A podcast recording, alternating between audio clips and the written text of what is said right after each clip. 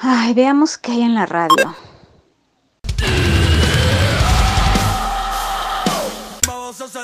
Ay, no, nunca en esta vida, jamás. Nah. Así como me abrió Perfecto. la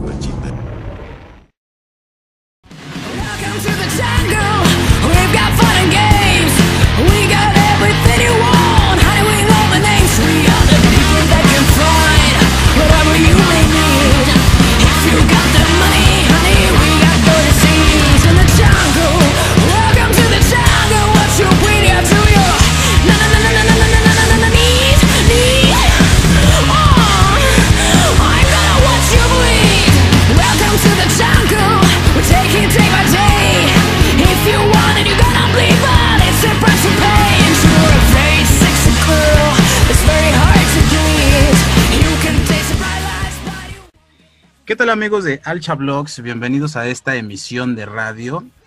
Eh, me complace mucho que nos puedan acompañar este, en esta ocasión. Les comento, eh, en esta ocasión voy a tener una colaboración muy especial con mi amigo Cardia Blogs. Ustedes no lo saben, pero Cardia y yo este, iniciamos un proyecto juntos de, de YouTube. Lamentablemente por cuestiones de tiempo y de distancias, pues no hemos podido hacer lo posible. Así es que pues él tiene su canal y yo tengo el mío. Y en esta ocasión eh, el querido Cardia nos acompaña esta noche de radio. Cardia, ¿cómo estás? Muy bien, muy bien, señora Chatuber. ¿Cómo está usted? Pues bien y mal, güey. O sea, la neta, ya estoy un poquito harto. Digo, yo sé que tú sigues este, trabajando, pero con esto del coronavirus y la cuarentena, la neta me la he pasado encerrado, güey. Y pues quieras o no, el, el encierro es cansado y es este aburrido y te hartas, güey. Es pesado, es cierto, es Es pesado. pesado. O sea, no, no me comparo contigo, güey, que yo sé que tú trabajas en un en algo del sector salud, güey, y que estás Así en es. riesgo literal de contagiarte del coronavirus. O sea, realmente por esa parte, o sea, no, no es comparable, güey, pero la neta, por el lado de que ya estoy harto del encierro, llevo apenas cuatro días este de cuarentena, güey, ya la neta ya, ya estoy harto, güey. No, pero bueno, bien lo dices que tengo, estoy en riesgo, pero se contrapesa, ¿no? Por ejemplo, pues yo sé que tú trabajas en el sector, este, voy a decirlo informal, aunque tu negocio es muy, este, eh, digamos, pues normal, ¿no? O sea, es legal, que es legal. Pero bueno, sí, o tú sea, trabajas me dedico al, al comercio, a fin de... a al fin comercio y, y pues estos días también para ti son turnos, ¿no? Porque yo te- tengo trabajo, tengo mi sueldo, a pesar de este riesgo que tengo, tengo mi sueldo y pues tú no, tú has tenido que descansar y pues Sí, ahora es, sí que es más complicado, ¿no? sí, es más complicado. Por una parte y por la otra estamos casi igual. Pues sí, por esa parte que tú comentas sí está complicado, pues porque uno, bueno, puede hacer, ah, puedes hacer un pequeño ahorro, ¿no? Para decir, bueno, me voy a descansar un par de semanas, pero está complicado de que no entre dinero y que el- se tengan que realizar ciertos pagos, ¿no? O sea, Así por es. ejemplo, ahí en, mi, en el negocio, pues yo ya tengo un trabajador, le tuve que adelantar dos semanas de, de pago, güey, aunque no se abra. O sea, ahí son gastos, son gastos con el banco, créditos y la chingada. Está muy complicada la situación. Te creo, la verdad es de que sí, debe ser muy complicado. Pero pues bueno, aquí estamos para distraernos. Hemos hecho esta, esta transmisión para olvidarnos un poco. Bueno, no para olvidarnos, porque de hecho puede ser el tema que vamos a, a tratar. A tocar, ¿verdad? Así es. a tocar, pero vamos a intentar este ser lo más a menos, o sea, hay que tomarlo.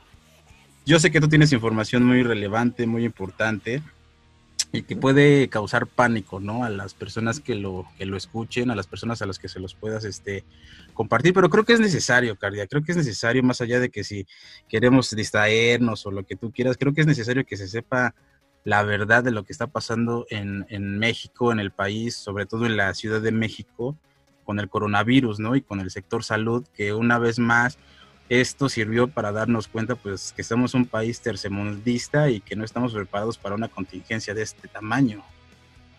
Pues como tú gustes, mi amigo Alcha, pero pues déjame prepararte porque sí, sí se viene fuerte, ¿no? O sea, son declaraciones que podría ser que pues en vez de dar un poco de respiro a esta situación, van a causar más estragos. ¿no? ¿Tú cuánto tiempo tiene que trabajas en el área del, o en el sector salud, este, Cardia? Justamente en una misión de radio que yo había hecho anteriormente en el canal, en el canal de Cardia Blogs, por favor suscríbanse, denle like. Eh, estaba haciendo una comparativa de todo el tiempo que llevo eh, inmiscuido en el sector salud. Digo, trabajando directamente para él son ya más de seis años, eh, con es. todo el servicio social. Y de alguna forma mi mamá también trabajaba en el sector salud. Entonces, desde que tengo memoria, pues estoy al tanto ¿no? de todo esto. Y obviamente en cuanto crecí, pues este, eh, me estuve más y más y más metiendo en este mundo. Y pues no sé, tengo tal vez una experiencia, podría decirte, de unos 15, 12 años. Pues entonces realmente sí es una vasta experiencia, ¿no? Ya son varios años, como dices, por el hecho de tu familia, ¿no? Pues, sobre todo en este caso de tu mamá, que es este también trabajadora del sector salud, o fue, y ya desde entonces ya estabas tú como que dentro de ese mundo, ¿no? Sí, efectivamente, así es. Yo la verdad no, no había estado tan inmiscuido en este ámbito, sino hasta hace quizás un, un par de, de años, ¿no? Y eso por la persona con la que estoy saliendo, que su mamá pues, también fue enfermera, y pues bueno, escuchas o por pláticas, por comentarios, escuchas este, ciertas situaciones, pero creo que nunca se había vivido algo similar a lo que estamos viviendo en este, en este momento con esta pandemia. O sea, yo recuerdo que hace años, como unos 6, 7 años, hubo una cuestión de la influenza, pero no recuerdo Sí. que haya sido así de, de mortal o de peligroso. Eh, justamente estábamos hablando hoy, el día de eh, hoy en, la- en el trabajo de, con un médico sobre ese tema. Una persona que ya lleva más de 25 años trabajando en la institución de salud pública. Y me comentaba que cuando ella estuvo en lo de la fase de la influenza H1N1, pues sí, se- también se un, un mundo de miedo al principio, porque pues no sabíamos si era real y todo este tipo de cosas. Y como que las cosas fueron un poco haciendo más tranquilas y pues como que se perdió el miedo, ¿no? Eh, pero ella me refiere que efectivamente hubo muchos casos de influenza y aunque no fueron mortales, sí pusieron muy graves a pacientes, ¿no? Obviamente los más grandes o los más débiles, pues sí sucumbieron ante el virus, aunque ella me refiere que al menos donde ella trabajó no hubo ningún muerto, pero de que sí hubo esta enfermedad que sí los agravó, sí existió, ¿no? Y bueno, a lo mejor era, era como una puntita del iceberg de lo que se venía con el coronavirus, que pues ahora aquí sí hay muertos, ¿no? Aquí sí está muy peligrosa la infección. Yo te puedo decir de primera mano, este, mi amigo, que mm, trabajamos con miedo, ¿no?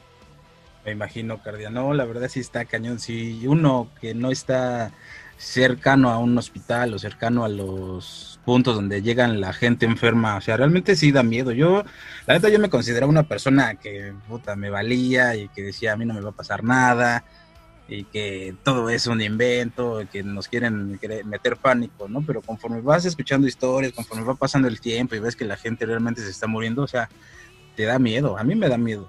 Y, Iguanas. por ejemplo, cuando, Estábamos en la misma. Yo me acuerdo cuando lo de la, la influenza, por mi edad, yo en ese entonces yo creo que tendría unos 18, 19 años más o menos. O sea, tampoco me importaba, ni tampoco me había afectado, ¿no? Porque en ese No, entonces yo, ni, yo ni trabajaba, entonces lo económico pues ni me interesó, ni me afectó. Yo estaba estudiando eh, batería, estaba estudiando la prepa, y entonces pues sí me acuerdo que hubo unos días que no se salió, pero o sea, nada que ver con esto. O sea, ahorita realmente lo que escuchas en las noticias, ¿no? El pánico que está generando, que la gente ignorante del país quiere ir a quemar hospitales, quiere bañar a los enfermeros con cubetadas de cloro, o sea, está, Sí. está impresionante y creo que pues, es un reflejo de la sociedad en la que vivimos, Cardia, o sea, realmente pues es una sociedad este ignorante en la mayoría de los casos. Refieres este, justamente a este tema, mi amigo, y, y te, te iba a decir yo que, que al principio pensé que era broma, ¿no? Ya sabes que las redes sociales siempre sacan memes y como que hay muchas cosas que hacen que realmente la gente genere pánico, ¿no? Y justamente había visto un meme sobre ese de Leeds, ¿no? Que Ajá. habían bajado enfermeros de la clínica, o que había una tienda que ponía ahí este, un letrero de que si eras del IMSS, que, pues, que mejor ni fueras, ¿no? y pensábamos que era broma, la verdad es que sí dijimos, esto no puede, no puede ser. Eh, si ve- si vam- vemos las noticias o vemos en las redes sociales que se les aplaude a los médicos o que se les está diciendo que muchas gracias, pensábamos que esto era nada más una bromita. Lamentablemente eh, a un compañero de nosotros lo bajaron del pecero porque llevaba su uniforme de enfermería Ajá. y pues lo bajaron, ¿no? Lo bajaron casi a golpes. No manches. Él, él es una de las personas más puntuales que te puedo... O sea, nosotros entramos en turno rolado, como te había dicho. Eh, en- él entra a las 2 y él siempre está al 15 para las 2, ya eh, checador para poder, este, pues sí, registrar su entrada. Sí. Y para él, el día que checó el 5 para las 2, ya fue casi como que no, que llegue muy tarde. O sea, una persona muy, muy especial, ¿no? Pues ahora checó a las 2.40, Ajá. muy indignado, porque y hasta nos- se nos hizo extraño, ¿no? Pues, ¿qué te pasó? Y ya fue cuando nos refirió, ¿sabes qué? Pues sinceramente, iba en el pecero, una señora me empezó a increpar, y pues yo le dije, pues calma, señora, ¿no? O sea, le informo que este uniforme es nuevo, porque era lunes, Ajá. y oh, nosotros, este, pues como protección, estamos eh, llevando un uniforme al trabajo y nos ponemos un uniforme, un, un único uniforme y cuando termina la jornada, pues lo traemos a casa, como hoy, por ejemplo, que es viernes, lo trajimos a casa para lavarlo y ya el lunes, pues otra vez utilizarlo, ¿no? Entonces, Bueno, era pero lunes, ¿estás de, acuerdo, el- ¿estás de acuerdo que también ahí el- los enfermeros, o sea, deberían de tomar más precauciones, ¿no? Sí, eh, bueno, la, la- ejemplo, sí le, le comentamos. le Yo creo que debería de ir vestido como casual, así, sin uniforme. Puede llevar su uniforme en una bolsa y llega al hospital o a la clínica y se lo pone y así hasta ni se contamina su uniforme. Justamente fue lo que le dijimos, dijimos, "Oye, pues también no manches, ves el miedo colectivo que hay, te llevas tu uniforme, pero pues, estaba limpio, él dice, es lunes, yo venía limpio, no tenía ningún tipo de infección. Bueno, pero eso la gente no lo sabe, ¿no? Entonces, de alguna forma, pues es medio comprensible esto que pasó. Sin embargo, pues él dice que, que la respuesta pues fue muy violenta por parte de la gente, que un chavo, ya esos tipos reggaetoneros, tú sabes cómo son, se paró y le dijo, no, Cainal, pues si quieres tu vida, pues mejor bájate, si no te vamos a bajar a bola, a bola de putazos, ¿no? Entonces ya dice mi compañero que mejor se paró y pues se bajó del, del pecero, ¿no? Antes no Y le digo- robaron su cartera, güey. Antes, ¿no? No, pues yo creo que con el miedo de coronavirus ni lo, lo querían tocar, ¿no? Um, es, es, es realmente muy indignante este tipo de cosas, porque bueno, porque yo si hubiera, digo, en la manera muy personal, si hubiera visto este tipo de acciones, o alguien tosiendo que ya lo he visto, así alguien tose y mantengo mi sana distancia, ¿no? Entonces, Susana Este, Distancia. Hubieran, hecho eso, ¿no? ¿Sabes qué? Pues a lo mejor dejarles dos, tres sillas y todos a- amontonados y dejarlo solito, ¿no? Pero no llegar a ese tipo de agresión. Sí, no está cabrón. Está cabrón, la neta. Y pues la verdad no se ve para cuándo va a acabar esto. Yo creo que más bien se va a poner más, más difícil, se va a poner más culero, güey.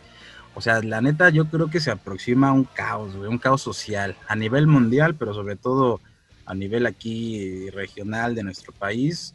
O sea, tantito van a ser los enfermos, todos los que se van a morir, güey, pero después de eso viene lo económico, güey. o sea, va a haber más delincuencia, va a haber más robos, va a haber más este pobreza, carnal. Pues no quisiera darte este dato, mi amigo, pero pues aquí viene lo crudo, ¿no? A ver, dime, La- bueno, amigos de, de Alcha Blogs, este, nuestro querido Cardia, como ya lo escucharon, él trabaja este, muy de cerca, está dentro del sector salud, ¿no? Este, en una institución muy grande, y él, eh, por, esa, por ese puesto que tiene, pues tiene información, ¿no? Le llega información que no nos llega a nosotros, que no le llega a la población en general. Entonces, en este caso, vamos a aprovechar esta plática para que él nos pueda comentar, platicar un poquito qué es lo que él ha escuchado, cuáles son los rumores, cuáles son las noticias, ¿no es así, Cardia? Así es, y, y lo voy a explicar, ¿no? Lo que es, lo que sea rumor, yo lo voy a decir, esto es un rumor, para que no se lo tomen muy en serio, ¿no? Cuando sea un dato confirmado, también lo voy a decir, esto es un dato totalmente oficial, para que sepan dónde estamos parados, ¿no? Y cuando diga, pues que esto es un supongando, pues para que también más o menos, ¿no? O sea, para que sepan bien qué información voy a dar y, y sepamos bien, ¿no? Esto que voy a decir es un dato aproximado, Ok. que estiman las autoridades y es un dato que sí les va a perturbar un poco si, si, si es realidad, ¿no? La estimación para eh, que esto llegue a un punto muerto, un punto donde llega, le estemos ganando a la enfermedad, Ujú. esperemos en Dios que sí, Este, es para eh, mediados o finales de agosto. No manches. Esto quiere decir que a hoy abril, pues estamos en la puntita del iceberg, ¿no? Esto apenas va iniciando. Y que, déjame decirte que la semana pasada y todavía esta semana ha sido mortal. Entonces, cuando supimos ese dato nosotros y dijimos, lo que se viene está pesado y estamos cansados, estamos un poco al borde de, de revelarnos y apenas es el principio. Este, ¿qué es lo que más les hace falta ahí en la clínica, este, Cardia? O sea, dices que hasta agosto, yo tengo información que ya a estas alturas no hay medicamentos, no hay los suficientes respiradores, o sea, no hay ni siquiera cubrebocas ni guantes, o sea, algo tan esencial no se puede conseguir o no se tiene a escasas tres, cuatro semanas de haberse iniciado la contingencia. Y para agosto, o sea, ¿qué, qué podemos esperar para agosto?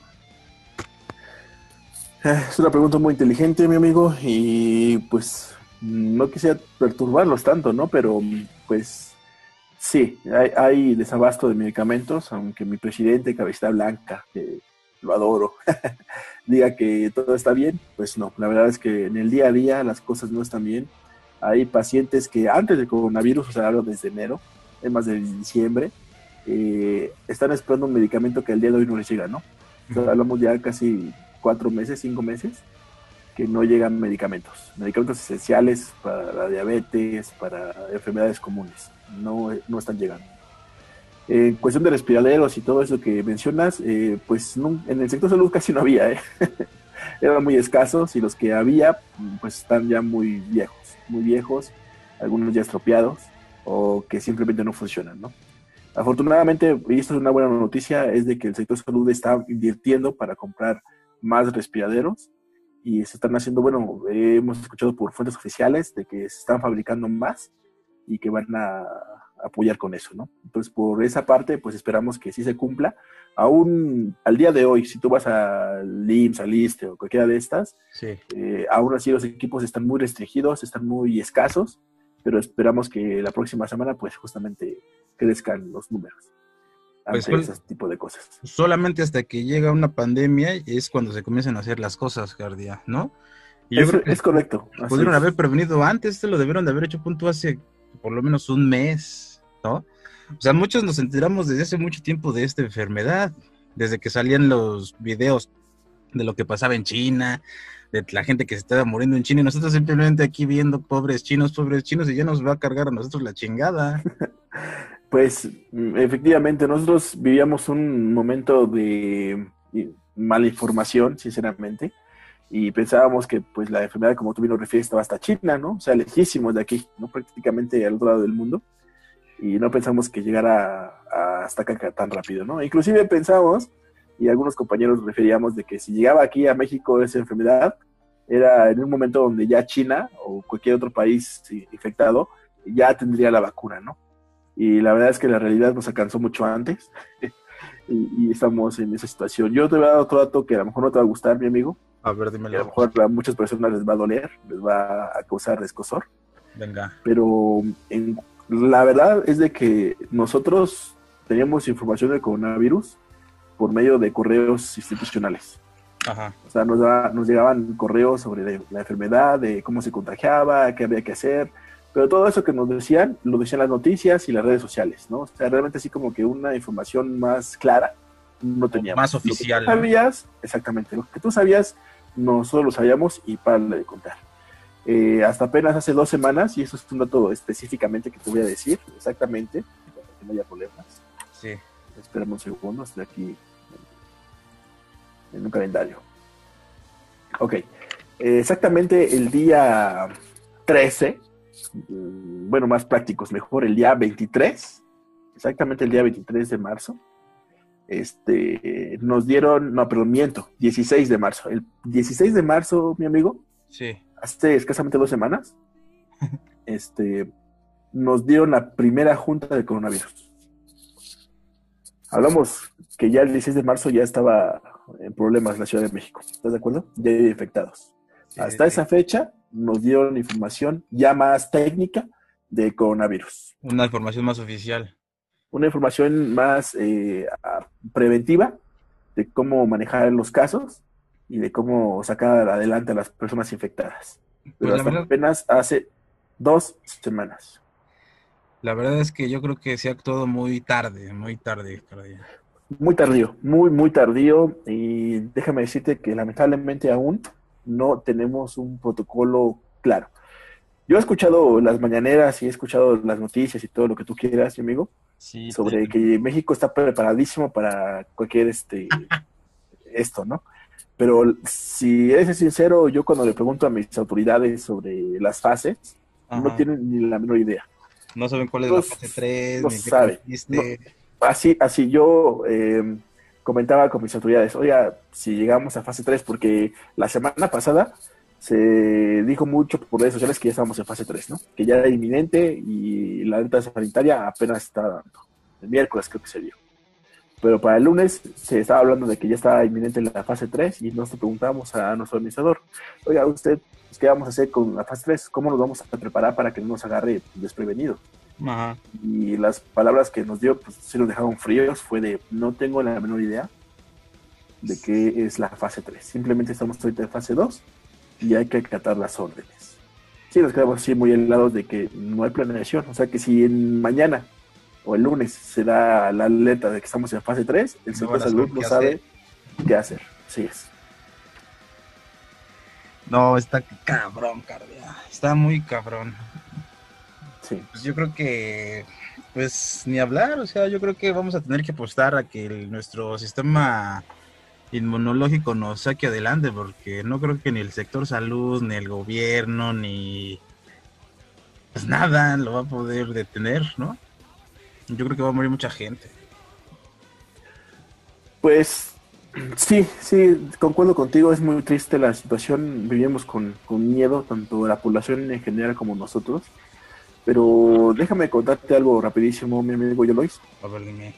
un dato que, que pues todavía es más preocupante para mí que todo lo que se puede vivir acá en la clínica. A ver. Y la situación es de que, lamentablemente, por mucho que el sector salud haga un protocolo correcto y todo esto, o sea, te estoy diciendo de, de primera mano de que pues no hay mucha planeación en este tipo de cosas. Ahorita, ¿no? No hay Se está viendo, planeación, no hay equipo. no hay equipos, estamos trabajando a marchas forzadas. Nosotros, eh, el sector salud tiene un beneficio, tal vez, si tú lo quieres ver así, de que hay compañeros que pueden pedir la licencia. Así es. Y esa licencia puede tardar hasta un año, ¿no? Obviamente hay muchos compañeros pudientes, pudieron decir, ¿sabes qué? Yo me voy cuatro o cinco meses y, y, pues no hay problema, ¿no? Pero esto fue masivo, o sea, hablamos que cada clínica, cada hospital eh, puede hacer eso cada persona que trabajadora. Entonces, cuando las autoridades se dieron cuenta de que la gente se le estaba yendo, cancelaron y impidieron este, esas licencias. El problema es de que cuando lo hicieron, también fue muy tardío, porque ahora no tenemos al personal suficiente. O sea, es Hablando eh, ya en términos técnicos, tal vez se fueron un 20%, ¿no? No, Que al, sí nos pega porque hay veces que tenemos que hacer hasta dos, tres trabajos para sacar nada más el día a día, ¿no? Y bueno, o sea, eso es punto y aparte. Nada más quería que vieras que estábamos a marchas forzadas, ¿no? Que estamos trabajando pues prácticamente con, con lo mínimo para sacar lo máximo. Está. Y, y todo esto, todo esto, estos trabajos que nosotros hacemos y, y estamos previniendo y, y haciendo protocolos ya más eh, para que no sean tanta acumulación de gente en la clínica, la gente empezó, empezó a mostrar signos de lo que verdaderamente es, ¿no? Una falta de educación muy grande. Y a eso iba. O sea, si la población no apoya, realmente por muy chingón que sea el protocolo del IMSS, del ISTE o de cualquier sector salud, si la gente no atiende las indicaciones, no va a pasar absolutamente nada, no se va a poder controlar. ¿Por qué te lo digo esto? Te voy a poner un ejemplo que pasó hace tres días. Ajá. Llegó una persona ya confirmada de coronavirus en la clínica. Es una paciente de 50 años aproximadamente Sí. Y esta persona empezó a hablar con medio mundo. Empezó a hablar, hizo los por las cámaras, ¿no? Porque cuando nos dimos cuenta, pues obviamente la quitamos, pero antes de eso, eh, en las cámaras se vio que ella estuvo hablando con niños, estuvo hablando con adultos, estuvo hablando con personas y los, los tomaba de la mano, ¿no? Entonces, este, esa paciente, cuando, un, cuando en la clínica o en el hospital te dicen que tienes coronavirus, hay de dos sopas. Si es muy grave, luego te internan en cualquiera de los hospitales disponibles que, que tenemos en México. Si no te mandan a tu casa, ¿no? Si, si es una situación del, este, no tan grave, o sea, pues no sé, que apenas empiezas con los estornudos o todo esto, te mandan a cuarentena a tu domicilio. Generalmente por primero los primeros cuatro días, si no te hicieron la prueba, ¿no? Así como para controlar un poquito más. Es, tienes los síntomas apenas, vete tres días a tu casa. Si se agrava, pues regresas con nosotros. Si se te empieza a quitar, pues entonces no era coronavirus, era otra cosa y te puedes relajar, ¿no? Pero es, es- ese tipo de personas, digamos, son las que eh, Las más se peligrosas. les, se les dice, se les dice que como es cuarentena, pues no tienen que tener ningún tipo de pues de contacto con nadie, ¿no? Es prácticamente encerrarse Sí, solitos. sí. Bueno, esta persona sí era confirmada, obviamente las indicaciones eran no salga de su casa, porque no, no tenía calentura, no estaba tan grave, pero ya era confirmada. Y se le, se le pidió, hasta la nota médica decía claramente que tenía que guardarse en su domicilio. Pues esta persona no sé si por dolo o porque quería que la mayoría estuviera en su situación, pues llegó a la clínica, empezó a hablar con niños, que es lo más preocupante, No, eh, con gente adulta, con abuelitos, con cualquier persona que se le cruzara, los tocaba de las manos, tosía y no hacía el protocolo con el antebrazo, ¿no? Sino tosía sin ningún tipo de cubrebocas o mínimo taparse con la mano, ¿no? Tosía así normal. Y no le, eh, no la dije, no la abordaron, no le dijeron, oiga, señor, ¿usted qué está haciendo? Lo que pasa es de que eh, todo el mundo está, ahora sí que marchas forzadas, como te repito, eh, todos están ocupadísimos en, en varias cuestiones. ¿Y cómo lo ubicaron? Y lo ubicaron porque la coordinadora médica ya la había visto.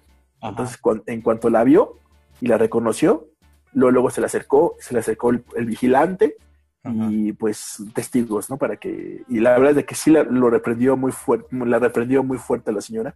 Sí le empezó a decir de que pues estaba muy mal lo que estaba haciendo, con palabras un poquito ya altisonantes y, y gritando, porque pues la verdad es que fue una gran re- irresponsabilidad, ¿no?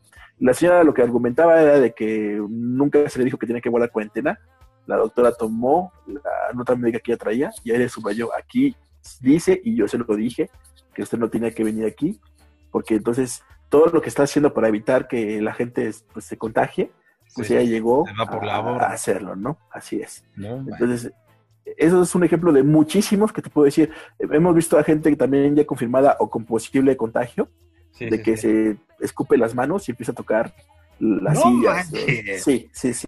Y eso es dato real, ¿no? Es dato Pero real. ¿cómo? Pero, o sea, ¿lo ves? ¿Lo estás viendo? ¿O lo, Lo ves? vemos, lo vemos. Obviamente decimos al vigilante, pero pues na- mm, solamente palabras se le pueden decir, ¿no? O sea, no se le puede... Bueno, ahorita ya se le puede hablar a la policía, pero en ese momento pues no, no había así como que tanto, ¿no?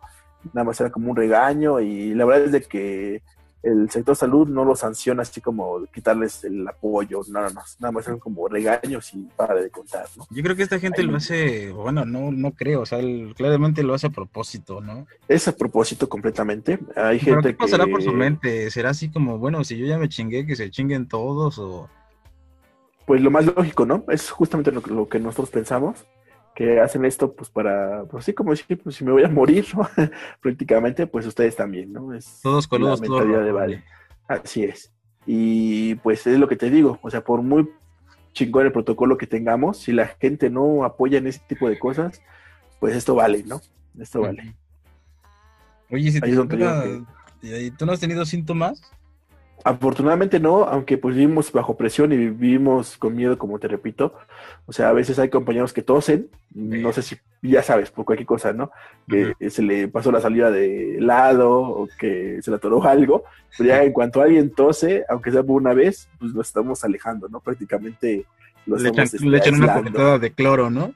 Pues lo hacemos de broma, la verdad es de que compramos un Lysol y cuando uno de nuestros compañeros más cercanos, este, pues, estornuda o hace alguna cosa así, luego, luego se le echa en la cara, ¿no? Pero es más como, es más como juego, pues para quitarse todo ese estrés, porque Bueno, si tú llegas a la clínica, que de verdad no lo hagas porque es muy peligroso, pero si tú llegas a la clínica y tú verías lo tensa que es la situación, nadie habla, nadie está junto, todo el mundo con cubrebocas, eh, y sin embargo aún así hay muchas personas que no tienen cubrebocas, es lo que te digo, o sea, la falta de información, no sé cómo llamarlo, pero sí hay personas que se arriesgan demasiado. ¿Y, ¿Y tú no vas a pedir licencia? pues la verdad sí lo pensé mucho, mi amigo, eh, sobre todo la licencia, pero pues Digo, ahorita ya no te van a dar, ¿no? Pero bueno, la puedo luchar, la puedo luchar. Sin embargo, no sé si llamarlo como, pues que si no somos nosotros, ¿quién, no? Ah, güey. O sea, no puedo yo también, tengo miedo, eso sí te lo puedo asegurar, yo tengo miedo. Y no trata por mí, ¿no? Porque supuestamente yo soy una persona sana. ¿Quién hasta sabe? cierto punto, ¿no? ¿Qué sacas que eres una persona sana? güey? Hasta cierto punto, por eso pues digo, hasta donde yo sé, soy una persona sana que no sucumbiría ante el coronavirus, ¿no? Pero ¿No? sí tengo miedo por mi familia, por mi, mi hija, tengo miedo por mi mamá, por mi hermana, ¿Y tu mamá qué te dice todo esto? Pues mira, la verdad es de que fue muy gracioso en un momento yo con todo esto, si le dije, ¿sabes qué? Voy a pedir la, la licencia. Y me dijo ella, pues, como tú veas, ¿no? Pero, pero pues hay, hay que pagar cosas y, o sea, ya, es- cuando te dicen eso es de que me tienes que dar dinero, ¿cómo le vas a hacer? Entonces la, la, la capté rapidísimo y dije, bueno, ok, no. una parte pues tiene razón, Sí, porque claro. pues el dinero sí hace falta, ¿no? Muchísimo. Y pues nada más con, con la precaución, ¿no? De pues una rutina un poco rara, que es la que llevamos la mayoría de los trabajadores del sector salud. Este, pero el miedo siempre está ahí, ¿no? El miedo es latente todo el tiempo. De que si me duele la, garganta, pues ya empezamos a presionarnos, ¿no? De que si tosí o por algo, pues ya empezamos a checarnos, ¿no? ¿En tu casa? Vamos la temperatura, de- en todo momento, en todo momento, ¿no? Este, hemos llegado al grado de que, pues empezaron a, empezaron a faltar muchas cosas, ¿no? Una de las cosas que más faltan en el sector salud, y de verdad que si es que alguien escucha y puede donar, pues cubrebocas, cubrebocas y gel antibacterial. Es Ujú. lo que se nos está haciendo muy complicado porque cada vez que tocamos un paciente, o sea, la rutina es, llega una persona con un carnet y te dice, buenos días, cualquier cosa, ¿no? Tú lo tomas, haces el trámite y se lo entregas, y en ese momento es echarnos gel antibacterial o lavarnos las manos. Pero te hablo que son pacientes que vienen cada segundo, ¿no? Hacen filas.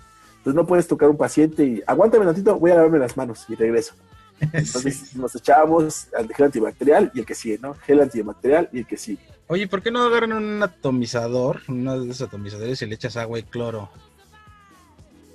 Porque el, el cloro también afecta un poco a la salud. El cloro que se usa en el sector salud es un cloro bastante fuerte que se te llega a marear, ¿no? bueno, pero un cloro normal, güey. mm, no lo hemos implementado sinceramente, es una buena idea, yo creo que sí lo voy a aplicar. Mira, llegas tú con tu Este- atomizador. Yo apenas me compré un atomizador, me costó 7 pesos, güey. Es una botellita chiquita, hay de varios tamaños. Le echas agua y le echas un chorrito de cloro, lo agitas. Y es súper barato, güey. O sea, y aparte el cloro, según yo sé, mata el... Es más efectivo que el alcohol, de hecho. Pues habría que checarlo, la cosa es de que pues, lo que nos dan a nosotros como protección es justamente el gel antibacterial, ¿no? Y es Yo lo que hemos estado usando. Yo digo que por tu parte intentes implementar esa del cloro para tu seguridad, güey. Ya deja tú la de la de los demás, ¿no? Pues en un principio, la verdad es que sí estamos viendo mil formas, ¿no? O sea, una, una persona apenas antier llegó con un este casco de garrafón ¿Cómo que a la clínica, Bueno, o sea, como un garrafón, le abrió lo de abajo y se la puso como casco, ¿no? No, Ajá. Entonces, este, pues, hay, hay mucha gente muy ingeniosa, sinceramente, que, que pues ha ido, ¿no? Y otros más como broma, ¿no? Yo no sé si lo hacen realmente porque piensen que sí les va a servir. Igual es psicológico, ¿no? hacer reír, ¿no? Igual, igual puede ser. Mira, Cardi, ahorita estaba leyendo las, las noticias. Según el día de hoy, 3 de abril, Ah, Ajá. tenemos este aquí en México. Espérame tantito. 60 muertos por el coronavirus y 1.688 casos de personas infectadas. ¿Tú crees que sea real este dato?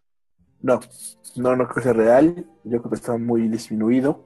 Y, y es alarmante que hoy en la mañana, a eso de las 10, yo chequé igual las cifras y apenas habíamos amanecido con 50 muertos. Ya para esta noche 60, que sí que 10 más se acaban de añadir a la lista. Hay más de 5.398 casos sospechosos y más Sí. de 15.000 personas estudiadas. Ok, ahí te va otro dato Y- perturbador, mi amigo, A que a lo mejor te va te- igual a sorprender y a dar más miedo que, que luz. venga. Pero te voy a decir, pues que prepárate, ¿no? Te voy a decir porque yo siento que ese número está disminuido, ¿no? Y esto sí es más como mi propia concepción de lo que está ocurriendo y, digamos, mi, mi suposición, ¿no? Completamente mía, de nadie más. Ok. Nosotros, cuando inició todo esto del coronavirus, empezó el sector salud a dar a diestra y siniestra las pruebas de coronavirus. Sí. Si tú ibas al sector salud y le decías, ¿sabes qué? Tengo calentura, prueba de coronavirus, ¿no?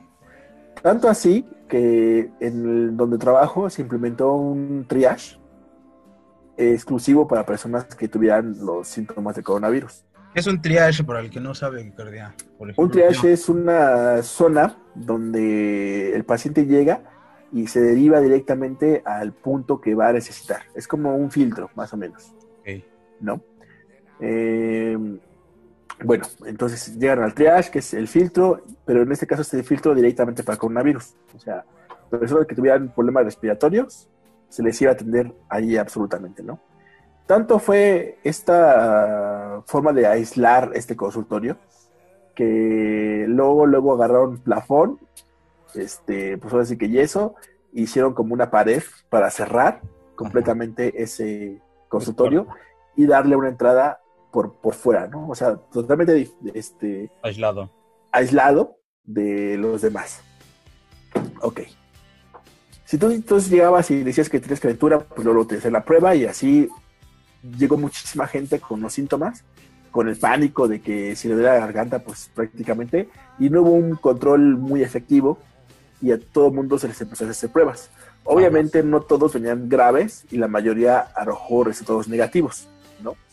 Si 100 personas iban, tal vez dos tenían coronavirus y los demás estaban completamente sanos. Ok, ese es un dato que en las primeras semanas así ocurrió. Las autoridades empezaron a dar cuenta que no podían estar dándole a todas las personas Pruebas. las pruebas. Entonces empezaron como a detenerlas. Las más graves solamente. Se, se les estaban haciendo las pruebas. Las demás que tuvieran sospecha, fue lo que te decía, se les daba incapacidades por 3, 4 días para ver si los malestares o disminuían o aumentaban con el tratamiento que ellos mandaban, ¿no? Era como otra forma de, de poder aplicar el filtro. Y se empezaron a dar por día eh, pruebas específicas. Un ejemplo, te voy a dar un dato así como 25 pruebas al día. O 20, ¿no? Entonces, si 40 personas llegaban graves a la clínica, Solamente 20 le iban a hacer la solamente a 20 personas le iban a hacer la prueba. ¿Y a ti ya te han hecho la prueba? No, a eso iba, a eso iba. Entonces, si de esas 20 personas que se les hace la prueba, 5 salen positivas y las otras 15 salen negativas, las cuentas oficiales te van a tomar 5 nada más y 15, 15 negativas. Aunque las Pero 15 las tengan. otras, exactamente, pero las otras 20 personas que no se les tomó prueba, ponle que tú de ahí saques 3 más. Entonces, 17 personas no estaban, digamos, sin ningún problema, pero 3 coronavirus no estaban contabilizados en las cifras oficiales. Es un ejemplo, es un ejemplo, Sí, ¿no? sí, sí. Obviamente puede ser más, obviamente puede ser menos, Pero de que sea menos, pero de que hay pacientes que tienen coronavirus y que a lo mejor no se han detectado por esa situación, es real. Tú hiciste una pregunta muy interesante. ¿Tú ya te hiciste la prueba? Bueno, nosotros como trabajamos con miedo, esa fue una de las primeras preguntas que hicimos a las autoridades, ¿no? Ajá. ¿Qué onda? ¿Nos van a hacer periódicamente esta prueba? Sí, exacto. Y hasta dijo el jefe, ¿no? Se rió y digo, ¿tú crees que nos van a permitir hacer una prueba que cuesta casi 4 mil pesos periódicamente? No. La única forma en que nosotros podemos acceder a esas pruebas, para que también, porque también he visto redes sociales que dicen, no, que ellos hacen las pruebas y se las acaban. Nosotros como trabajadores, ¿no? Ajá. que primero nosotros y lo- mucho después a la población. El- quiero aclarar eso que no es cierto. Nosotros estamos prohibidísimo hacernos las pruebas nosotros mismos. Para que accedamos a las pruebas, necesitamos tener los síntomas directamente. Te voy a plantear esto y a lo mejor me voy a ex- me ex- explayar un poquito, pero es necesario que lo sepan ustedes, ¿no? Sí. La forma de- del contagio del coronavirus o el protocolo para la población es de que tú, por ejemplo, y es un ejemplo y toco madera, espero que nunca te suceda, pero te voy a poner a ti como de ejemplo si me lo permites. Ajá, adelante. Si tú llegaras al sector salud y te dijeras, tengo miedo que tenga coronavirus, bien, llegas grave, llegas con calentura, con todos estos síntomas que todo el mundo ya sabe, ¿no? Sí. Te toman la prueba, tarda 3, 4 días y te dicen, ¿sabes qué? Tienes coronavirus. El Bien. primer protocolo que, que- que van a hacer es con quién tuviste contacto. Tuve contacto con mi mamá, con mi esposa, con mi suegra, o sea, todas las personas que, que, que están a tu alrededor. Y en tu caso, pues es peor porque pues, eres este, comerciante, ¿no? Entonces, con más personas tuviste contacto. Pero dejemos eso a, a un lado, ¿no? O Se como solamente una las personas- investigación, ¿no? una investigación y te dicen, ok, a tu familia que estuvo en contacto contigo, deben de, de estar en cuarentena. No se les va a hacer prueba, pero, se a deben estar en cuarentena. Si alguien de ustedes presenta los síntomas de coronavirus, a esa persona sí se le va a volver a hacer el, el estudio, la prueba. Pero de entrada, ustedes en cuarentena, ¿ok? Ahora nosotros, nosotros que ya tuvimos compañeros confirmados de coronavirus, que tuvimos contacto y todo esto, No, les dijimos a los a, los pues, a la administración, ¿qué onda? ¿Vamos a estar en cuarentena nosotros? no. Y la respuesta fue no. Y nosotros, pero, pero ¿por qué? ¿No? El protocolo menciona claramente que si tuviste contacto con una Una persona con persona. coronavirus, eres un posible portador y por lo tanto tienes que estar en cuarentena para protegerte. ¿Y cuántas personas de tu clínica se han este, visto afectadas? Hasta ahorita tres. No manches. Sí, tres personas. Y entonces la administración nos dijo, no, no, no, ustedes no pueden este, descansar. As- Si llegaran en el remoto caso, según ellos que es casi imposible, ¿no? Pero sí, así que te la pinta, ¿no? Si en el remoto caso ustedes estuvieran este, contagiados de coronavirus, hasta que no presenten Síntomas. un síntoma grave, Ajá. se les va a hacer la prueba. Está cañón. Está Eso es cañón. lo que a nosotros nos están restringiendo, ¿no? Entonces, eso de que nosotros, nosotros nos hacemos la prueba cuando queremos y cuanto queremos es completamente mentira. De hecho, estamos más, más expuestos porque, como te acabas de dar cuenta, no nos están dando cuarentena a nosotros. Está cañón, Carlos. ¿Y Así qué es. piensas hacer? ¿Ahí vas a continuar? Sí. Pues, mira, estamos a, a nada, estamos a nada de, de hacer, no una huelga, pero sí manifestarnos. A nada. Que les den este. Pues más poquito- información, más cosas, ¿no? un poco más de información porque, como tú sabes, cuando es una institución gubernamental, pues hay personas que tienen sus privilegios, ¿no? Claro. Y a esto me refiero directamente a las delegaciones.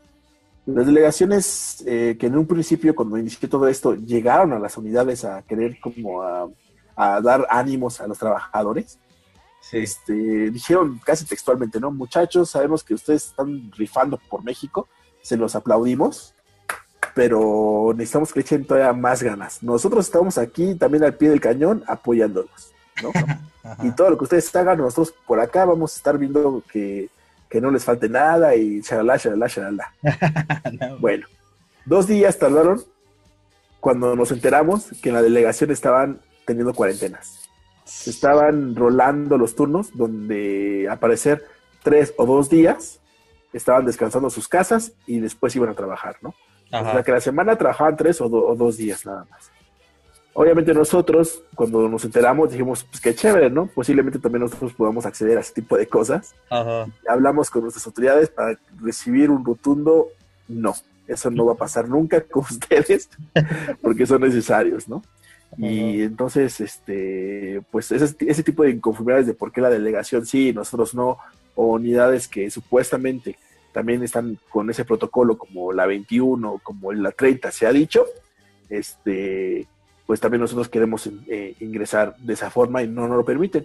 Entonces, eh, entre que sí, entre que no, entre que se dijo, no se dijo, estamos a un- al borde, estamos a nada de manifestarnos también nosotros. ¿Y quieres que ganen algo? Pues mínimo nos van a escuchar, ¿no? Mínimo nos van a escuchar. Eh, el, el regional, por ejemplo, de IMSS, se manifestó, fue de los primeros en manifestarse por falta de insumos. Ajá. y al parecer fueron escuchados y luego, luego les otorgaron el material que tanto pedían. Obviamente hay cosas que faltan, pero de Pero primera sí instancia sí los escucharon. caso. ¿no? güey. Un poquito nada más, pero sí, al menos sí. Pues deberían de manifestarse, porque la sí está bien cabrón lo que están este, viviendo. Es un panorama que no pinta para nada bien, mi amigo. Pero pues a ustedes adentro, ahora imagínate la gente de a pie, la gente de la calle, la gente que se va a enfermar, güey, o sea, enfrentarse, llegar a un lugar que está severamente, este, ¿cómo te diré? Falto, ¿no? De, eh, de tecnología, de insumos, está canijo, brother. Estamos luchando. Algo que, que sí también quisiera mencionar aquí, que lo he dicho a lo largo de todos mis en vivos. Bueno, porque también déjame hacer un poco de promoción, si me lo permites. Este, Claro. Cada semana estoy sacando yo un, una, una pequeña o una breve reseña de la semana de cómo ¿Sobre está, de cómo lo estamos viviendo de coronavirus en mi canal, en mi canal de Cardia Blogs. ¿Cuándo vas a invitar a hacer una colaboración en el Cardiablog? Ah, pues este es- va a estar en ambos. Esa es una colaboración, va a estar en ambos canales, así es. Entonces, eh, esta situación de que cada semana yo actualizo esta, este podcast, porque es en vía radio, Sí. este, en YouTube, para que la gente sepa cómo se está viviendo el día a día este, esto del coronavirus en las clínicas. Oye, eso no lo sabía, Cardia. Este, me parece muy bien que, que hayas retomado esto del, del YouTube, ¿no? Porque me habías dicho que ya no querías como volverlo a retomar para la gente que nos está escuchando. Este, Cardia tuvo un problemita con su, con su canal. Él ya tenía un canal de hace, que ya tenía mucho tiempo, ya tenía, como cuántos años? ¿Uno? ¿Dos? Dos, dos años. Tenía dos años y ya había logrado cierta cantidad de suscriptores, ya tenía algunos videos con hasta 5 mil, 10 mil vistas. Así es. Y de un momento a otro, este, ¿como cuántos videos tenías? Unos ¿qué? 70, ¿no? 75 más o menos, sí. Y de un momento a otro subió un video, se fue a trabajar, regresa a su casa, va a checar cómo van las vistas del video y oh sorpresa ya no estaba el video y una sorpresa más grande, no estaba ningún video ni el canal, o sea, es un misterio lo que pasó con su canal, no están los videos, no sabemos quién lo, quién lo quitó, quién lo eliminó, ni por qué lo hicieron. Y eso fue algo que le pegó mucho a, nuestro amigo Cardia, ¿no? Él ya no quería saber nada de YouTube.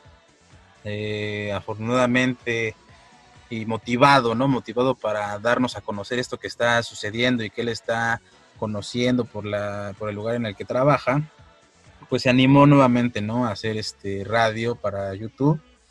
Y pues hay cosas muy interesantes en su, en su canal y vale mucho la pena este, escucharlos, Cardia. Pues sí, más que nada, como lo he dicho en mis programas, es para que la gente se dé idea de cómo está viviendo y no por las fuentes oficiales, que como te repito, pues puede ser muy cuestionables por esto que te acabo de comentar, ¿no? Yo creo que las fuentes oficiales y a nivel mundial, Cardia, van a este, disfrazar los datos. Sí, por supuesto. Porque si imagínate, yo creo y estoy seguro que van a disfrazar datos en países que son potencias mundiales como es China, Estados Unidos, este, el Reino Unido, ¿no? Van a disfrazar datos. Ahora imagínate qué se puede esperar de los países este, que no son potencia mundial, que están en desarrollo y que son tercermundistas y que, eh, que hablo de lo que ya se está viviendo, por ejemplo, en Ecuador, en Venezuela, en otros países pobres, ¿no? México, la Sí. verdad, ha tenido poco, pocas noticias hasta el momento, y gracias a Dios, muy alarmantes, ¿no? O sea, aquí no vemos como a diferencia de Ecuador, que gente o cuerpos tirados en las calles o que ya les prendieron fuego en las calles, como en Ecuador que, que levantaron hasta 50 cuerpos, ¿no? Las autoridades. Sí, O sea, aquí no se está, no se está viviendo eso, pero claramente, y es obvio que la- los datos que nosotros vemos en las noticias, los datos de contagiados y de muertos, pues que de que no son reales, eso es un hecho, ¿no? Como dices, mucha gente que tiene el coronavirus y no hay pruebas suficientes, nunca se va a saber que tienen coronavirus, aunque lo tengan, no va a pasar a los datos. O sea, esa persona no, no, no va a acceder a los datos como una persona con coronavirus. ¿Por qué? Porque no le hicieron la prueba. Sí, de hecho, hemos eh, mandado solicitudes, por ejemplo, hay, hay muchas empresas que están afiliadas al sector salud que se promulgaron para este, dar cubrebocas y todo este tipo de cosas que pues muy- medio mundo lo está haciendo, ¿no? Mandamos una carta por ahí diciéndoles que si no podía mejor donar pruebas, ¿no? A estos este, particulares, que son como de cuatro mil pesos, cinco mil pesos.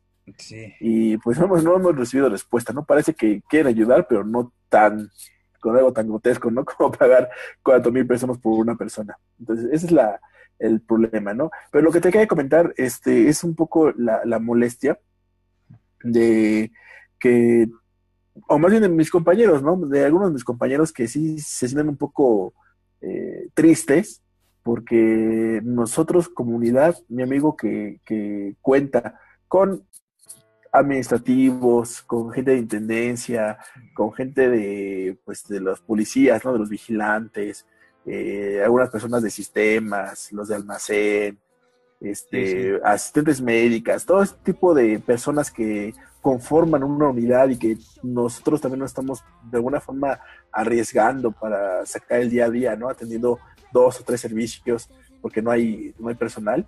Este, nada más se les dé como que todo el beneficio y todo el heroísmo a los médicos y enfermeras, ¿no? Entonces eso pone como que a mis compañeros un poco, pues a, a veces está de malas, ¿no? De que, chale, otra vez hablaron de los médicos y nunca nos mencionaron, ¿no? Pues relájate, ¿no? O sea, tampoco es como que seamos héroes, pero sí veo que muchos de mis compañeros como que sí les pega esa parte, ¿no? De que no sean reconocidos. Y la verdad yo creo que sí son héroes, ¿eh? Yo creo que sí son héroes porque no cualquier persona se queda ahí y a recibir el embate, ¿no? Eh, con todo el desconocimiento que hay de la, de la enfermedad y que lo único que se sabe es que no hay cura y que si te da, pues te puedes morir y que el hecho de que mantengan ahí en sus puestos de trabajo, pues sí, yo creo que sí debe de ser de, aplaudirse y de reconocerse, pero pues es que la gente no lo sabe, ¿no? O sea, realmente si tú platicas con una persona, lo único que va a hacer es eh, identificar al doctor o a la enfermera como el que se está chingando y como el que se está arriesgando, ¿no?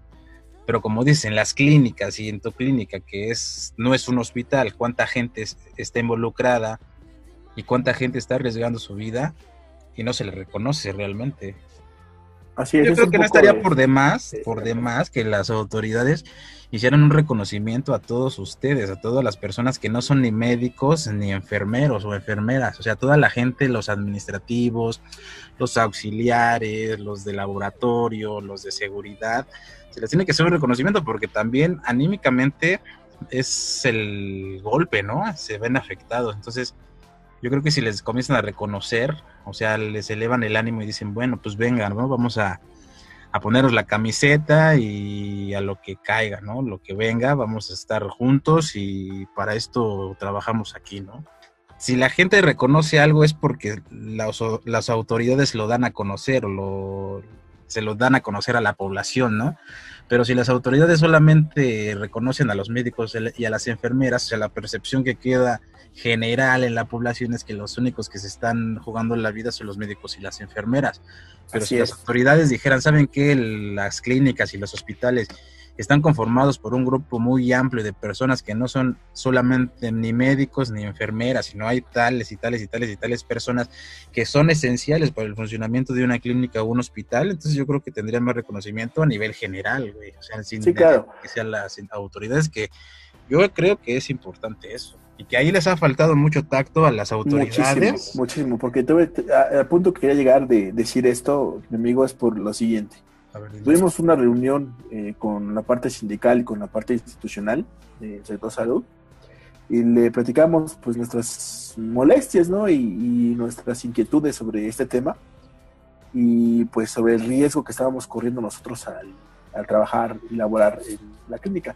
Si bien es cierto que los enfermeros y médicos tienen más tiempo con el paciente, ¿no? Pagamos de arriba de 15 minutos, 20 minutos hasta una hora y están Sí. más propensos a infectarse, pues también todos los administrativos, ¿no? Y también que, que lo reconozca la población, pues es padre, ¿no? Pero, pero la molestia en sí no es tanto eso, ¿no? Que también se nos reconozca en las redes sociales o algo por el estilo, sino las autoridades, porque lo que nos dijeron, la verdad que sí, sí hubo mucha molestia, mucha tristeza por parte de los compañeros, que nos dijeron casi, casi, ustedes, al no ser médicos, al no ser enfermeros, ustedes no están en contacto con el virus, ustedes no tienen, no merecen Tipo reconoció. de protección, no, de protección, Ah, no. de protección. Y nosotros así como, pues es que sí tenemos contacto, es que sí nos podemos contagiar. No, no, no, su contacto con el paciente es mínimo y no les eh, alcanza el tiempo casi casi para que se contagien. Esto es una falsedad porque ustedes Es una falsedad completamente. están en La- riesgo de la- que una los enfermen los los pacientes. Dos, si un médico se enferma, los contagia a ustedes. O sea, A nosotros, así es. Le, le decíamos al, al- porque decían, es que la primera cara que ve un paciente es el doctor. Y pues no es cierto. Cuando tú vas a una clínica, la primera persona a la que ves es a la asistente médica. sí. Es la que llegas le das el carnet, le das todo para que ella pueda pasarte o te agende las consultas. En, simplemente con el hecho de charlar ya te puedes contagiar de coronavirus. Entonces sí estamos expuestos.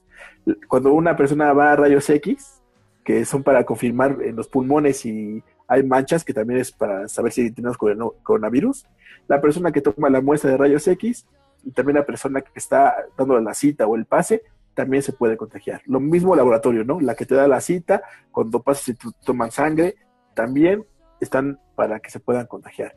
Nosotros como administrativos, cuando alguien llega y te dice, ¿sabes qué? Este, pues hazme ese trámite o, o dame de alta o mi oxígeno, todo esto, también pasamos bastante tiempo con el paciente y también nos podemos contagiar, ¿no? Y es esta parte que nos molesta de que solamente hablen de los médicos, de que digan, no, todo, todos los insumos para ellos y nosotros que somos como qué, no? los rezagados, este de segunda, ¿no? Los como que nos quieren dar y no nos dan, ¿no? Así como que queremos cubrebocas y, ay, nada más tengo dos, eh, que te alcance para la semana.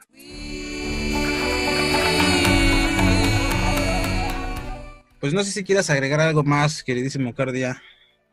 No, creo que, que lo que he dicho mm, completa estas semanas agotantes, eh, pesadas del trabajo, de lo que se vive día a día. Y pues yo nomás les pediría a la población o a las personas que nos escuchen, ¿no? Sea una, sea mil, este, sabemos perfectamente que eso de guardar la cuarentena en casa, pues a veces no es posible, ¿no? Hay mucha gente que depende de trabajos informales o de comercios o de ventas, lo que tú quieras, y tiene que salir, tiene que alimentar a su familia, tiene que hacer lo posible para poder subsistir. Lo comprendemos completamente, pero hay ciertas personas que a lo mejor sí tienen esa oportunidad de no salir, de guardarse en casa, y pues la mala información o lo que tú creas de que esto no es verdad, pues guárdatelo para después, ¿no? Ahorita sí hay que apoyar, de verdad no salir, tratar de estar resguardados en casa, tanto por su seguridad como por de nosotros, ¿no? Sí, es Yo que- quisiera estar en casa guardado y pues no se puede, entonces pues nada más sería ese único favor, ¿no? De que si tienes la posibilidad, de verdad, apóyanos en eso, atiende las indicaciones de las autoridades, porque no lo hacemos con o no se hace con el afán de, de reprimirlos, ¿no? Creo que en esta ocasión sí se está haciendo con el afán de poder salvarlos, o salvar a mucha, mucha gente que es la más propensa a, este, a esta enfermedad. Así es, Cardia. Pues en eso este, concuerdo mucho contigo. La gente que no tiene que salir o que tiene la posibilidad de quedarse en su casa debe de hacerlo. Yo en este caso eh, he estado esta semana en casa y pretendo estarlo hasta la siguiente semana también, pero porque mi trabajo me lo puede permitir, pero pues tampoco es que me pueda permitir faltar o dejar de trabajar un mes o dos meses, ¿no? O sea, creo que con esta semana que puedo hacerlo, creo que es mucho de mucha ayuda, ¿no? Para al menos poner algo de mi parte, pero pues a fin de cuentas yo debo de regresar al trabajo en algún momento. Pero hay gente que tiene la posibilidad de quedarse en casa aún así, que lo haga, Cardia, ¿no es así? Sí, efectivamente. Y, y, pues las personas, como bien dice el señor Yolois, que pues tiene que salir pues con la protección más adecuada, ¿no? Recuerden que no es que el virus traspase mil cosas, si ustedes tienen una eh, disciplina en esta ocasión de lavarse las manos cada, no sé, cada media hora si es posible, eh, tener cubrebocas que no dura más de seis horas, o sea, tienen que estarlo cambiando, usar gel antibacterial o guantes si es posible para que se prevenga todo este tipo de cosas. Obviamente, llegar a casa y lo primero que hacer es o bañarse o lavarse muy, muy bien las manos y pues tener el mínimo contacto con sus seres queridos, ¿no? Yo sé que va a ser difícil porque pues a veces, yo lo veo en mi, en mi caso, ¿no? Que llego de trabajar y mi hija me quiere abrazar y no sabes el perdón, el dolor de, de alejarla, decirle no.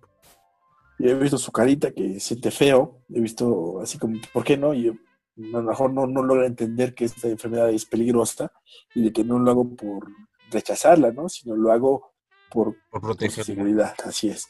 Entonces, por mucho que nos duela, sí se puede, yo sé que sí es muy doloroso al borde de, de golpearte, ¿no? Por decir, no quiero que piense que no la quiero, que la estoy rechazando, sino es por su seguridad.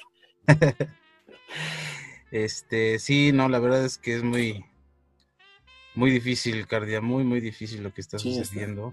Las lágrimas se me salieron, ustedes disculpen. Es muy difícil y, y pues esperemos que, que pase lo más pronto posible esta situación. Evidentemente, por como se ve, aún falta largo tiempo, ¿no? Para salir de esta pandemia, de esta crisis. Pero bueno, o sea, es algo que nos que no elegimos, ¿no? Nosotros vivir y los que salgamos adelante de esta situación, pues va a ser una experiencia fuerte, ¿no? Va a ser una experiencia pues, que nos tendría que hacer crecer como sociedad, que nos tendría que hacer crecer como personas, que nos tendría que hacer crecer eh, como humanidad, ¿no? De ver qué tan vulnerables somos, que un virus puede acabar con la vida de muchas personas, ¿no? Y que si un virus más agresivo llegara, puedes terminar con toda la humanidad, Cardia, y debemos de reflexionar sobre esa situación. Sí, la verdad es de que si bien que este virus es agresivo, creo que sí nos ha dado la oportunidad de poderlo vencer, pero pues ahora sí que se nos ha salido de las manos justamente por las malas decisiones, ¿no? Creo que es un virus que no es tan peligroso porque su forma de contagio se pudo haber cortado si las personas se hubieran quedado en su casa, Así es. así de fácil. Pero como no, no lo hicieron, pensaron que era un juego y todo, pues las consecuencias es de que este virus ya es casi imparable, ¿no? Y México está en esa curvita donde o vamos a hacer un Italia nuevo o realmente se puede controlar. Me da mucho miedo, yo lo quisiera tomar eso rapidísimo, de que se acerca pues el próximo jueves, Semana Santa, ¿no? Es. Cuatro días, cuatro días, eh, o, o la mayoría de las empresas nos van a dar cuatro días, que va a empezar desde el jueves, viernes, sábado y domingo, que pues lo que se les pide de verdad es quédense en sus casas, hagan juegos de mesa, vean películas, hagan lo que ustedes tengan que hacer, pero dentro de sus casas. Porque mucha gente está saliendo a las playas, mi amigo, Sí, están teniendo fiestas. Yo la semana pasada, el fin de semana pasado, hubo tres fiestas aquí en tu pobre casa, en la cuadra, Igualito acá, aquí. con hubo- trampolines, trampolines También acá. con, o sea, niños, ¿no? Y, lleno de carros, lleno de carros. Entonces, pues sí, sí, se me hace un poco pesado. Es lo que te digo. Si la gente no apoya, por mucho que los sectores de salud tengan buenos protocolos, va a llegar en un punto que va a ser inalcanzable porque la población misma se está contagiando solita. Así es, Cardia. No, sí, yo te entiendo perfectamente. Igual acá, por la zona en la que vivo, aquí en la calle, antier, bueno, el fin de semana, dos fiestas, una también con trampolines, ves a los niños, y ellos pues no saben, ¿no? No tienen, Así es. confían en sus padres, en que están ahí seguros en el trampolín, cuando en realidad los están exponiendo, están exponiendo a que se enfermen y a que hasta se mueran, ¿no? Y no Así sé, o es. sea, hay gente muy inconsciente que pues quizás no tiene de otra, ¿no? O sea, debe de golpearse, debe de tener esas experiencias tan duras para que pueda tener un poquito de conciencia, ¿no? O sea, es gente muy tonta, muy absurda, no se da cuenta de la situación que se está viviendo y creo que por este tipo de gente se está saliendo de control esto, Cardia. Así es.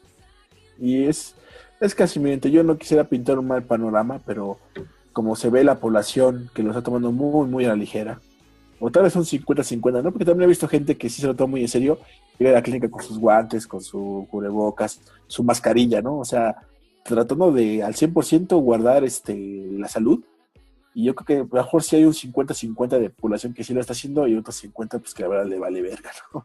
Entonces, eh, yo siento que por ese panorama que estamos viviendo, se va, el virus se va a descontrolar, ¿no? Y en ese momento es cuando la gente ahora sí va a estar en su casa, ahora sí va a estar reprochándose el sector salud, posiblemente, yo sí lo veo a un futuro que sí se vaya a desbordar, y no quisiera ser cobarde, pero sí lo voy a decir, en el momento que yo vea que esto ya salió de control, yo pido mi licencia. No me voy a arriesgar si es que no he estado todavía ya este, contagiado para ese momento. Yo sí me voy a alejar porque no quiero que por gente que no se cuidó, pues yo también arriesgue mi vida, ¿no? Si en ese momento yo sigo Sobre todo. Así es, y yo, yo espero de verdad que no llegue a contagiarme y si en este momento que se descontrole yo no he sido contagiado, discúlpenme, cobardía tal vez, pero yo tengo que ver por mi hija porque ella está chiquita y yo quiero alcanzarle más años. Entonces yo sí tiraría la toalla y pues sí saldría de la clínica. Pues la verdad es que creo que sería una decisión muy, si bien es muy difícil, yo creo que sería acertada, ¿no? Porque, bueno, pues primero está la vida, ¿no? Antes Así es. de cualquier otra, otra situación. Y Cardia, bueno, nosotros aquí en Alcha Blogs te agradecemos esta entrevista No, que no, nos, no que nos concediste, este, Cardia. Muy interesante, muy interesante todo lo que nos platicas y nos sentimos muy afortunados de poder tener esta información de primera mano de alguien, de una persona que está más metida, ¿no? En el sector salud y que por esa situación tiene esta información tan valiosa, tan verdadera, que, que no es por alarmar, pero pues es la realidad, ¿no? Es la realidad de lo Sí. que está, se está viviendo. Yo te pediría, Cardia, que por favor este, mantengamos esta, esta comunicación eh, de, esta forma tan estrecha. No sé si pudiéramos tener algunos enlaces quizás semanales para que nos pudieras ir como que poniendo al tanto, ¿no? A, a nuestro público también de Alcha Blogs, los que se vayan uniendo, para que nos compartas la información, los pormenores de lo que vaya saliendo semanalmente. No sé si estés, este, tengas algún problema con esto, Cardia. No, ninguno en absoluto. Yo creo que es información que a todos nos interesa. Yo no me la quiero llevar a la tumba, ¿no? Eh, toco madera, por supuesto. Este, es información que yo creo que a todos nos concierne. Que entre más eh, informados estemos de cómo se está llevando esta situación, qué tan controlado está, creo que, va a ser mejor, ¿no? Porque así vamos a entender perfectamente que si en un punto esto se descontrola, yo creo que la gente va a tener más acceso a, a esta información, ¿no? Como tú lo dices, es muy valiosa no tomen como saco roto.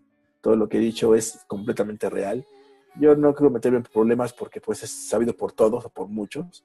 Así es. Y bueno, yo creo que esta información, este, si bien es de una clínica, yo creo que es el reflejo y el espejo de todo lo que es el sector salud, ¿no? Porque si aquí en una clínica chiquita se está viviendo todo esto, ahora imagínate en un monstruo como lo es un hospital, una, una especialidad del centro médico, por ejemplo, ¿no? Un hospital general y todo lo que se viene, ¿no? Eh, si ahorita estamos teniendo un poquitito de problemas, no tan grandes, pero sí poquitito de problemas en atender a esos pacientes, ahora imagínate pues si esto llega a, a crecer, ¿no? A van a, ser, van a ser insuficientes las camas y todo esto, y yo creo que vamos a llegar a fase 3, y es algo muy interesante de mencionar todo lo que es la fase 3, pero ahorita yo creo que no nos da tiempo. Yo creo que si lo dejamos para la próxima semana, si tú quieres, yo con toda la mejor intención te digo que sí, para Claro, hablar de lo que es la fase 3, que no nos haga desprevenidos, que sepamos cómo se va a llevar y todo esto. Entonces es un hecho, mi querido Cardia, de aquí ocho días vamos a tener otra, otro enlace con, contigo para que nos pongas al tanto de qué es esta famosa o qué es lo que se suena de la fase 3, ¿no? Porque nunca hemos nosotros vivido una fase 3 de alguna pandemia que yo No. recuerde o de esta magnitud. Entonces creo que sería muy interesante que nos pudieras compartir sobre la, la fase 3, ¿no? Ya les comento, este, pues que vamos a tener una serie de enlaces con, con Cardia, no todos, bueno, en este momento sería de coronavirus, ¿por qué? Porque es el tema que nos importa y es el tema actual, ¿no? De lo que todo el mundo debe de informarse y de lo que todo el mundo está hablando. Asimismo, vamos a tener otra serie de enlaces con otros temas, ¿no? Porque queremos crear como una alianza entre él y yo, entre nuestros canales, para poder con- eh, subir contenido de distinta índole, de toda, de distintos temas, ¿no? En esta ocasión y en esta temporada, pues nos toca hablar del coronavirus, cara, cardia. Así es. Sí, así es. Yo creo que la información es poder y entre más sepamos cómo están las cosas, pues mejor vamos a tener oportunidad de reaccionar, ¿no? Es lo más importante. Así es, Este, cardia. Pues por el momento yo creo que de mi parte pues sería todo. Eh, ya nada más les pediría pues bueno, así que suscríbanse, denle like al chatuber este, para que estén informados y pues también en mi canal, si es posible, por favor, en Caldia Blogs, donde también estoy subiendo, perdón, estoy subiendo por aparte eh, esta información que hoy dije, pero digamos un poco más desglosada, más detallada, en mi canal para que pues también ustedes escuchen cómo se lleva el día a día a la semana. Así es, Cardia, aquí, este, gente que nos escucha, eh, aquí va a aparecer el link del canal de Cardia para que por favor vayan y se suscriban. Hay contenido muy interesante y Cardia, la verdad es que es muy bueno en esto del YouTube. Nosotros vamos comenzando, Gracias, gracias. pero él lleva ya cierto tiempo, ya bastante tiempo en esto. No, no, hay que ser justos, ¿no? Yo creo que también tú sabes, porque el canal no lo hice yo solo. Si bien es cierto, yo lo editaba, eh, tuviste mucha, mucha participación hasta donde pudiste antes de tu negocio y eso también te enriqueció. Bueno, sí, la verdad es que al principio sí yo tenía más colaboraciones en, en el canal, de hecho hasta el- cambió varias veces de, de nombre. Así es. Y este, pero pues sí, después por cuestiones este, laborales o de actividades, pues ya la verdad, yo me alejé bastante, pero espero ya poder retomar, subir más contenido con más frecuencia y pues adentrarnos en este mundo del, del YouTube, este Cardia. Sí, y, y, bueno, de momento por la facilidad y por la situación, pues van a ser puro, puro radio, pero más adelante se vendrán nuevas, nuevas cosas, cosas este, más entretenidas, con videos, quizás algunos, algunas salidas, pero bueno, eso ya vendrá más adelante si, si se puede, Cardia. Sí, así es. ¿No, no es Así? Pues sí, es, es justamente eso, ¿no? Pues muchas gracias, muchísimas gracias, querido Cardia, de Cardia Blogs, por este enlace tan eh, interesante, cosas muy desalentadoras, preocupantes, pero pues es la realidad, ¿no? A fin de cuentas, ustedes hacen lo que está en sus manos. No es responsabilidad de la institución salvar a la gente del coronavirus. La gente debe de poner de su parte. Ustedes Así son es. una institución que ayuda, ¿no? Y que va a estar ayudando junto con otras y hospitales privados y, y mucha gente se va a ver involucrada, ¿no? Pero bueno, Sí. este, ustedes hacen lo que pueden, simplemente deben de pelear por sus derechos y porque estén lo más protegido posible, que tengan el suficiente material de cubrebocas, gel antibacterial, respiradores, cápsulas, yo qué sé. Y bueno, pues a, dar adelante, ¿no? Contra el coronavirus. Sí, sí, ahora sí que todo México, desde el más chico hasta el más grande, debe de pelear contra el virus, ¿no? Unos directamente y otros, pues, este, con su pues con su sana distancia, ¿no? O sea, controlando que ellos no se contagien ni contagiar a los demás. Con eso ayudan muchísimo. Así es, mi querido Cardia. Bueno, pues te agradecemos mucho aquí No, en que por este por esta plática tan Muchas interesante. gracias por el espacio. Ya es una cita de aquí ocho días, eh, dentro de ocho días vamos a tener un segundo enlace eh, en continuidad, ¿no? Con este tema de- del coronavirus, para que nos, Sí, o- nos mantengas al tanto de qué es lo que ha sucedido en esos ocho días y que nos platiques un poquito de, de qué se trata la fase 3, que, cuáles son Sí. las medidas Que ojalá y no nos alcance, ¿no? Pues ojalá que ojalá no, pero no nos como van las cosas, al parecer estamos a punto de entrar a la fase 3, Cardia. Bueno, si lo vemos por los datos que arroja el gobierno como oficiales, pues está un poquito lejos la fase 3, Bueno, eso sí, pero así como yo lo veo en la clínica, pues no tarda mucho. ya estaríamos en fase 4, ¿no? en fase 4. Entonces yo creo que sí es importante saber, más que nada, saber la fase 3 para que sepamos cómo viene, qué es lo que se hace y tener algún tipo de plano que no nos agarre desprevenidos. Esa es la idea. Exactamente, muy bien, perfecto, Cardia, me parece muy bien. Y entonces, de aquí ocho días a esta hora, bueno, no sé a qué hora, pero vamos a tener un enlace para que nos platiques más sobre la fase 3, Cardia. Va. Aún así, vamos a estar muy al pendiente de los videos que vayas subiendo con información. Y también, este, aquí estamos, ¿no? A la orden para lo que Muchísimas gracias. Muchas gracias, Luis. Pues yo te agradezco a ti, mi amigo Yolois, de verdad, por este espacio y pues ya tenemos una cita confirmada, es un hecho. Me voy porque tenemos que hacer varias cosas. Así Tengo es. que prepararme para una plática que voy a dar el día de mañana. Muy Así bien. que pues te agradezco mucho, mi amigo Yolois, y pues yo me retiro. Este, si me das permiso, pues déjame despedirme, mi querido público. Este, como ya bien lo hemos dicho, pues suscríbanse a nuestros canales para que tengan más información sobre esto y estén al tanto, ¿no? Eh, les agradezco de antemano que me hayan escuchado. Muchísimas gracias. Yo soy Cardia, su amigo Cardia, y soy de Cardia Blogs. ANEJ, amigos míos. Muchas gracias, Cardia. Muchísimas gracias. Y bueno, mucha suerte y cualquier cosa aquí estamos al pendiente. ANEJ. Hasta luego, Cardia. Muchas gracias. Bueno, pues él fue Cardia Blogs, este, gente que nos escucha. Muy interesante, ¿no? La, la plática, la información que nos brinda. Creo que es una información difícil, pero pues es la realidad, ¿no? Y bueno, son muchas cosas que ya nosotros ya debemos de saber. Siempre sabemos que el gobierno nos va a ocultar información, nos va a dar información falsa, y también es bien sabido que estas instituciones, lo que es el INF, lo que es el ISTE, pues son instituciones que si bien son grandes y de mucha historia, pues tienen muchas carencias, ¿no? Y estas carencias se ven más reflejadas en, en una pandemia. O sea, nunca, muy pocas veces, yo la verdad no recuerdo, y no creo que haya pasado una pandemia tan fuerte en la época moderna, ¿no? Entonces, estas instituciones hacen lo que puede, hacen lo que pueden, y bueno, nosotros nos- eh, somos muy afortunados de tener a un contacto, tener una persona, un conocido dentro de una de estas instituciones, que es el querido Cardia, con el cual, como ya les comentamos, vamos a tener una serie de enlaces semanales para que nos mantenga al tanto de qué es lo que está sucediendo con el coronavirus. Bueno, muchísimas gracias por su atención. Yo hasta aquí me despido. Muchas gracias por escucharnos. No olviden suscribirse y darle like. Y no se pierdan todos nuestros videos que vamos a estar subiendo a lo largo de la cuarentena. Muchísimas gracias. Yo soy su amigo Yolois y buenas noches.